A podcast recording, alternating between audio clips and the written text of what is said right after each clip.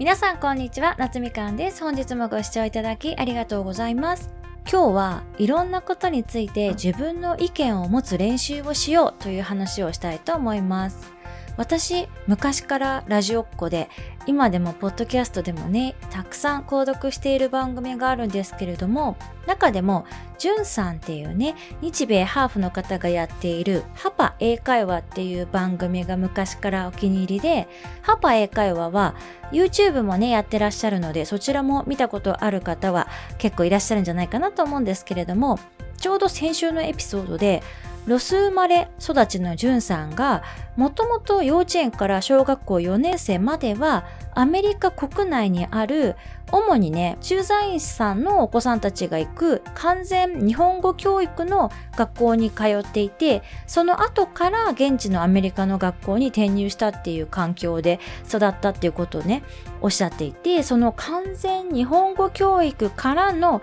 アメリカの学校っていうめっちゃ大きな環境の変化の中で、アメリカの学校に馴染むのがすごく大変だったことについて話されていました。中でもアメリカンスクールに移った後、授業中に先生からじゅんさんはどう思いますか？っていう質問をされた時に何にも答えられなくて固まっちゃって一言も言葉が出てこなくてすごくもどかしい思いをしたっていうね体験について語っていらっしゃってこれはねめちゃくちゃ異文化あるあるだなって思いました。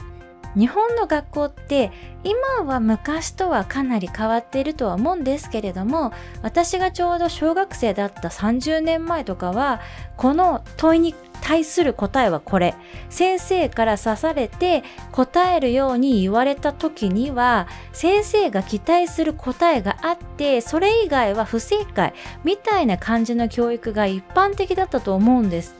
じゅんさんもちょうど私と同世代なので日本人学校ではそのような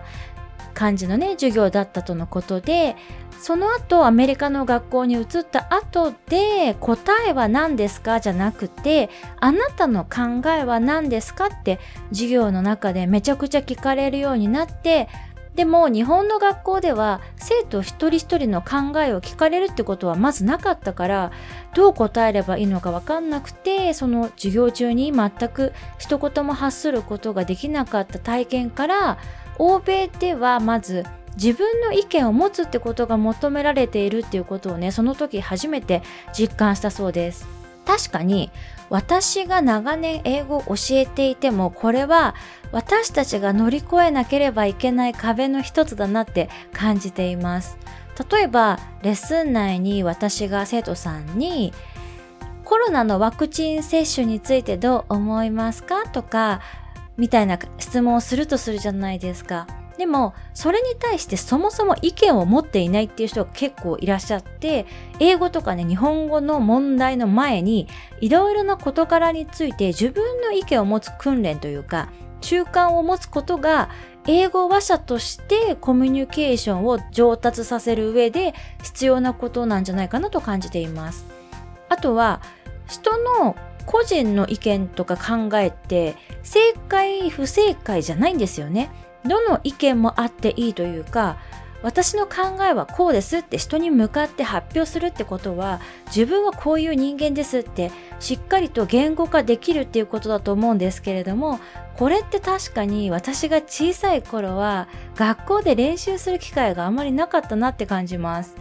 でもこれはもちろん大人になってからでも意識して訓練することができることだと思うので